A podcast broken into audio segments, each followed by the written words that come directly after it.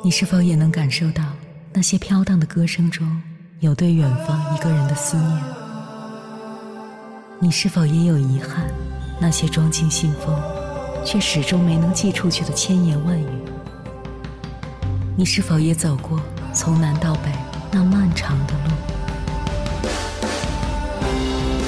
遇见，也错过那东来西去的人。当往事随风，一尘风，凌晨时分，跨越千山万水，讲述和倾听我们的故事。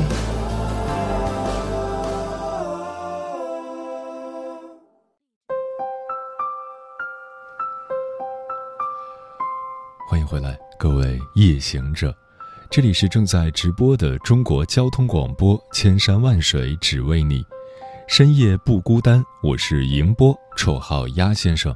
我要以黑夜为翅膀，带你在电波中自在飞翔。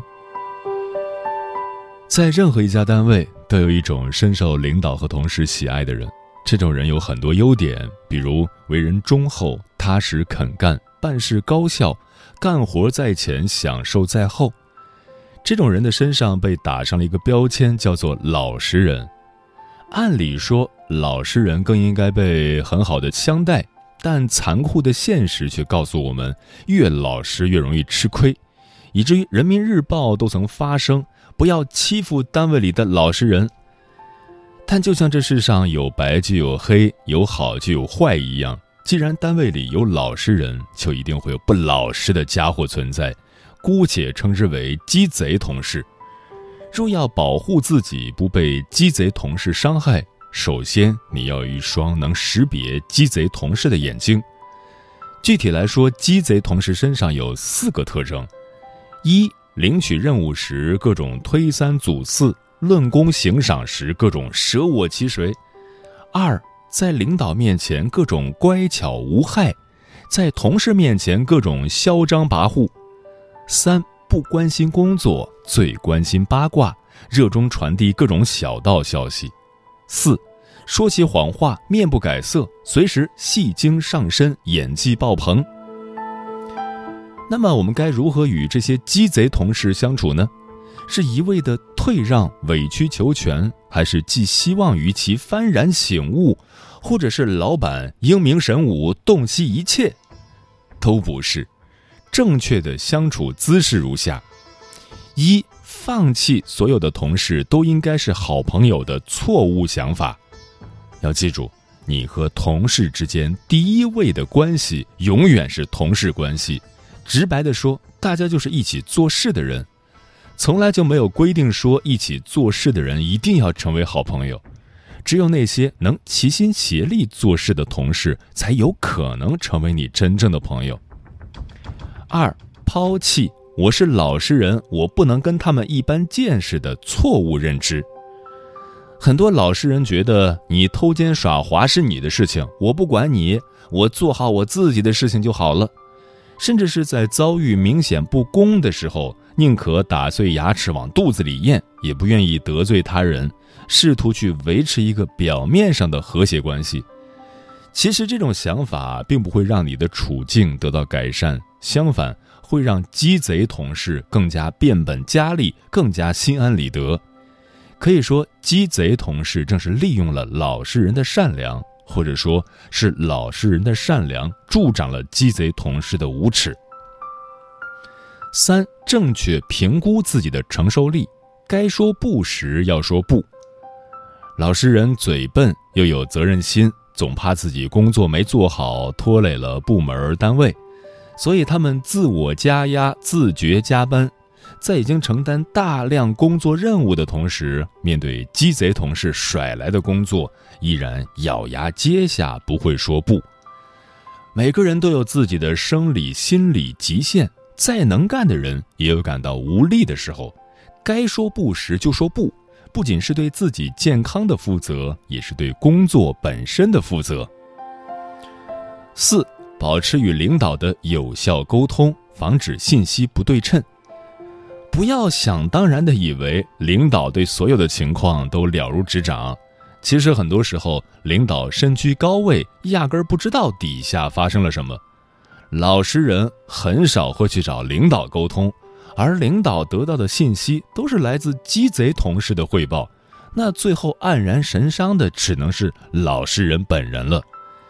敢于沟通，经常沟通，实事求是，就事论事，对事不对人。抱着一颗公心而不是私心跟领导沟通，本就没什么可怕的。五，做一个勤于记录、善于记录的人，用证据说话，该怼就怼。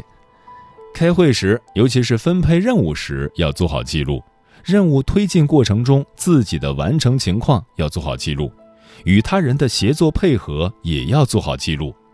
凡事留痕，可以说是。职场自我保护的第一技能，另外就是该出手时就出手，让鸡贼同事知道你也不是好惹的，对其形成威慑作用，能大幅度提升你在工作时的幸福指数。当然，我们都希望自己遇到的都是好同事，但有人的地方就有江湖，我更希望大家能保护好自己。接下来，千山万水只为你，跟朋友们分享的文章名字叫《你和同事相处的方式暴露了你的人生层次》，作者一休。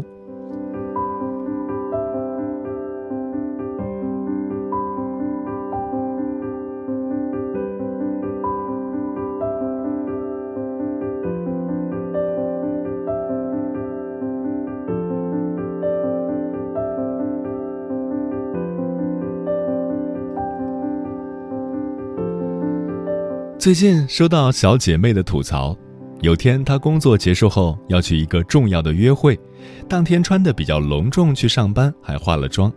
没想到刚回公司去一趟茶水间回来，就听到自己的组员在议论：“哎，你看她今天怎么穿那么隆重？穿这么好看给谁看呀？嘿，现在的小姑娘谁知道呢？”接着是一阵窃笑声。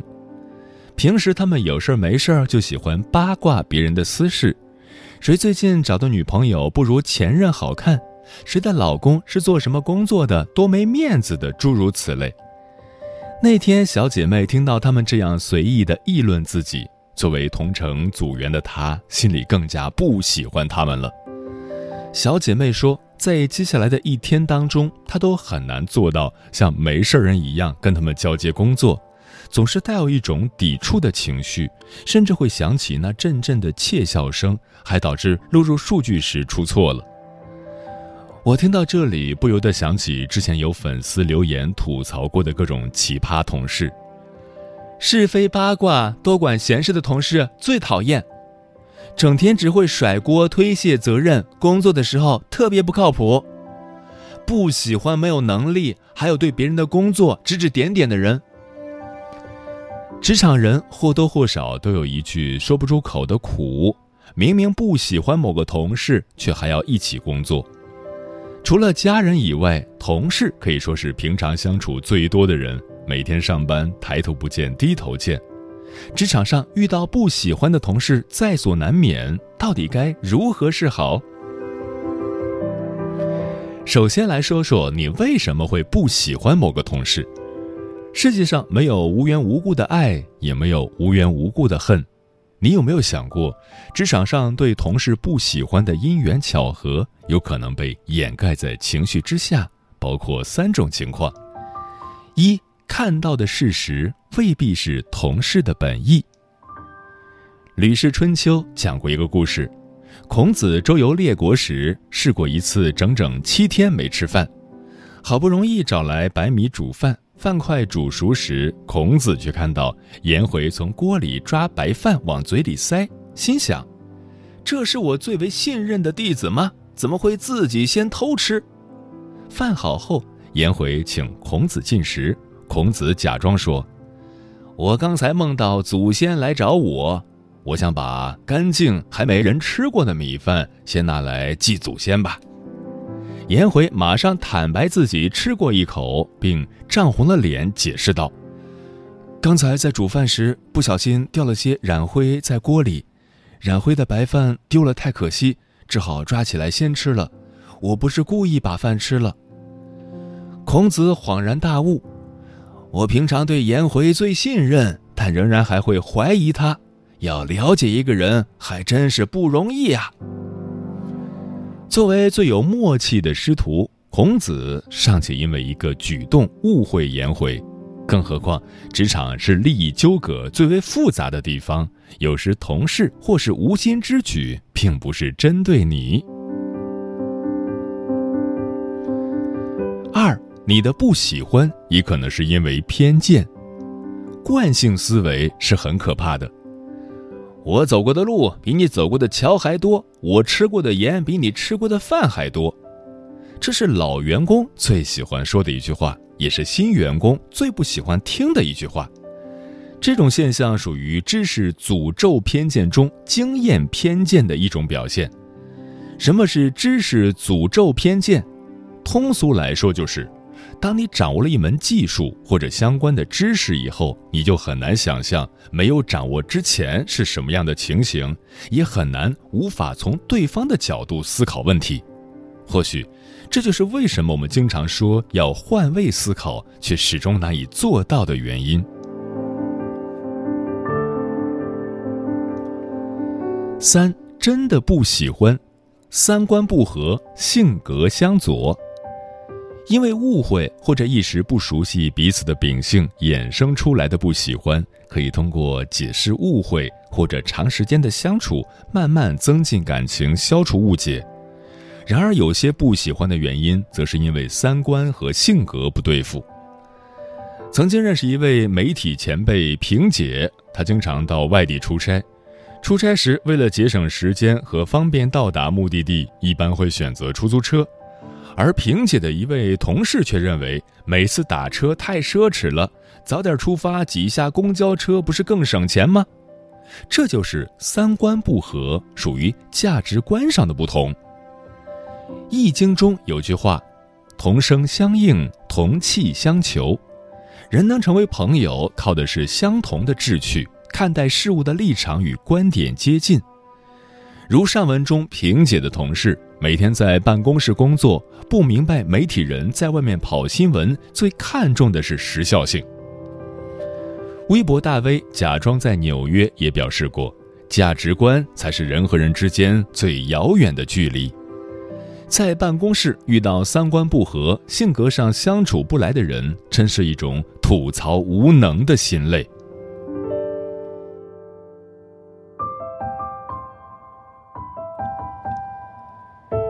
看过这样一句话：大多数时候，消耗你能量的都不是工作，而是工作中遇到的人。干活本身是不累的，平衡情绪最累。深以为然。因为不喜欢对方就感情用事，处理不好的话还会断送自己的职业生涯。小金曾经在一家薪酬和平台都很不错的互联网公司上班，同组有一位很喜欢甩锅的同事，不少人都对他颇有微词。某次工作中，小金被对方坑为背锅侠，一气之下就选择离职。其实对喜欢甩锅的那位同事，大家都心中有数。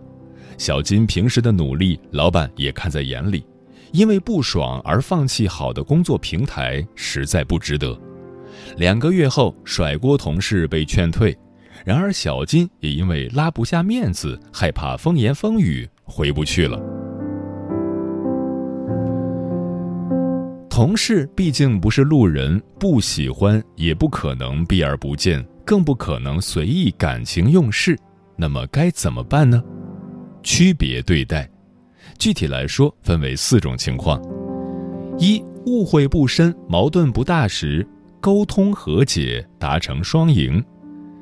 一位前辈曾说过：“人和人之间的脉，就是互为因缘，互相成就。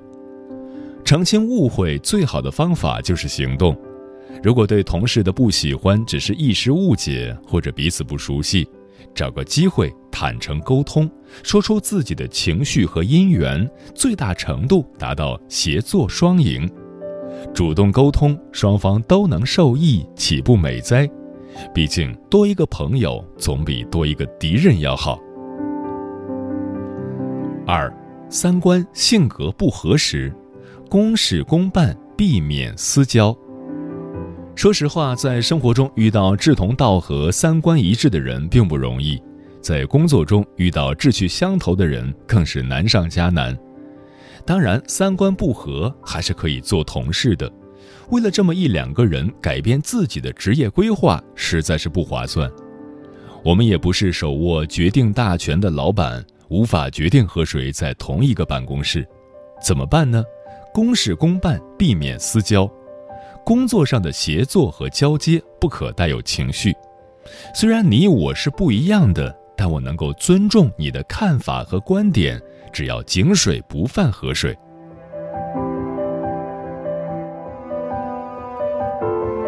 三敬而远之，敬是指态度上不要闹得太僵，尤其不要让领导层看出来，即使是平时少有工作接触的同事。万事留一线，日后好相见。远可以不走心，也别走太近，保持距离可以减少冲突发生。即使不喜欢，眼不见为净嘛。也有人觉得自己就是性格分明，黑就是黑，白就是白，不喜欢就是不喜欢。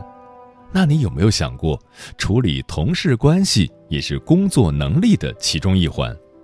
带有强烈情绪的职场人，无论道德天平是不是倾向你这一边，都难以在其他同事与领导心中留下好印象。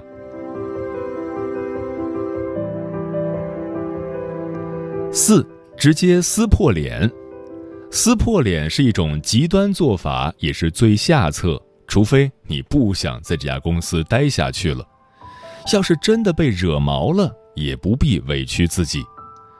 你的做法已经触及我的底线，大家都是第一次做人，我凭什么让着你？本姑娘不伺候了，你们爱谁谁。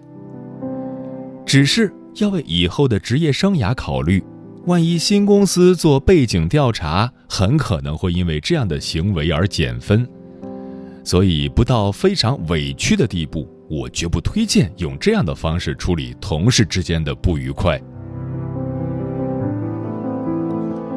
总的来说，提升自己才是最重要的。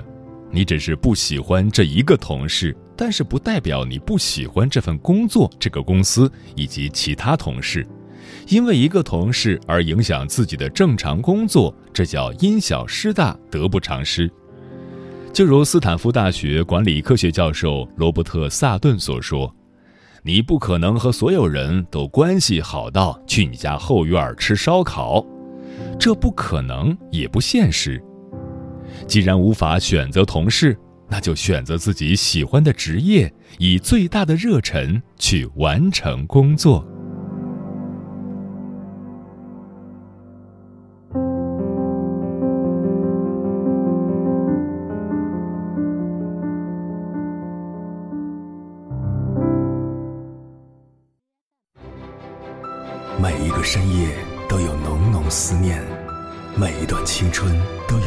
水千山，千山万水只为你，千山万水只为你，正在路上。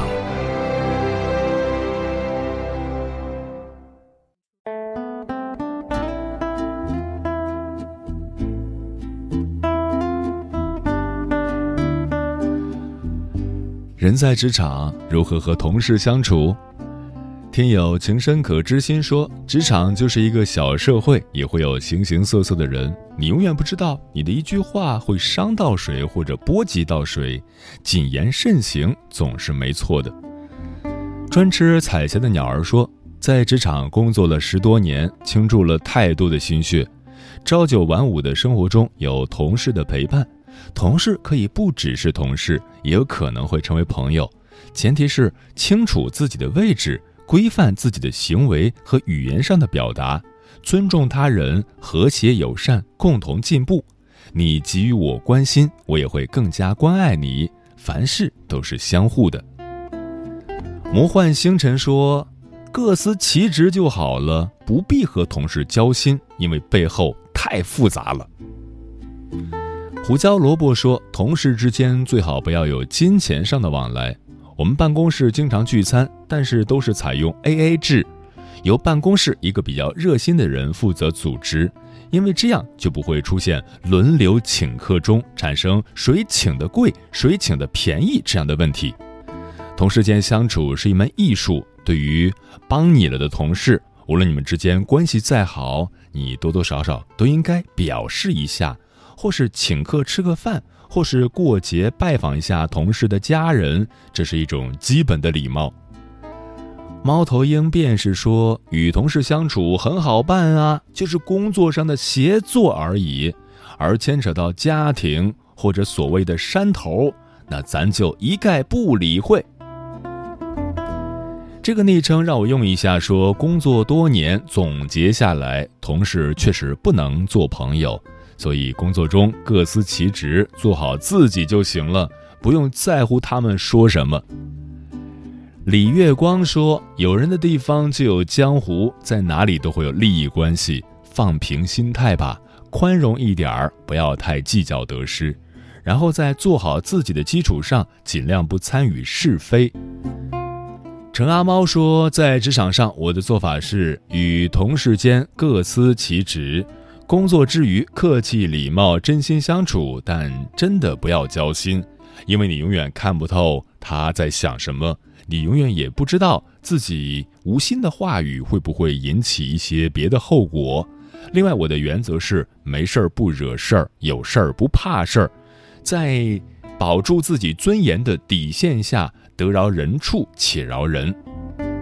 小倩说：“我在工作中更多的时候只是默默的看，默默的听，默默的感受，和同事保持最基本的距离。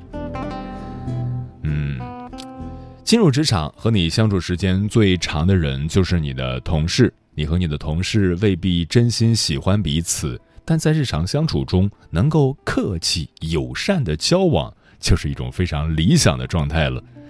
到底该如何与同事相处呢？”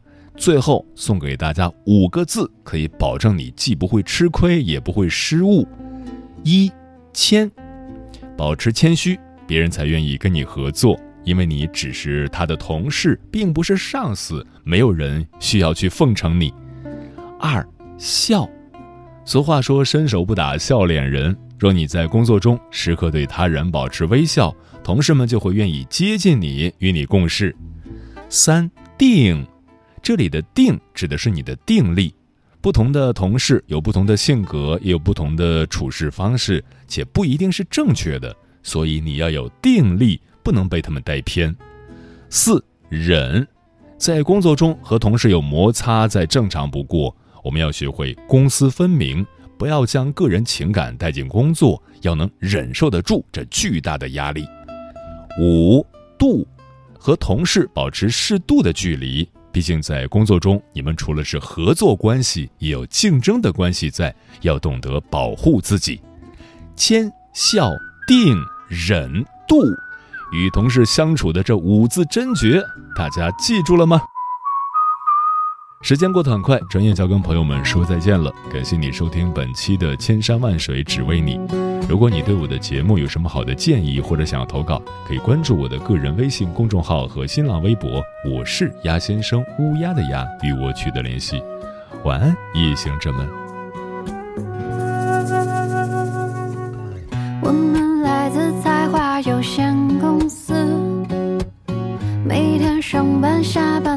他要准时，老板承诺年底加薪升职，有几个同事有离职，就是这家才华有限公司，维系了家的温饱时，坐在格子间。敲打的手指，却感觉生命此刻像是静止。也许吧，想多了。谁的理想不曾恢宏远大？现实啊，不复杂。说服你要低头，别再犯傻。承认吧，是我傻。才配挥霍年华，渺小的生。尽一切，才说如果当时的胡话兑现多好啊。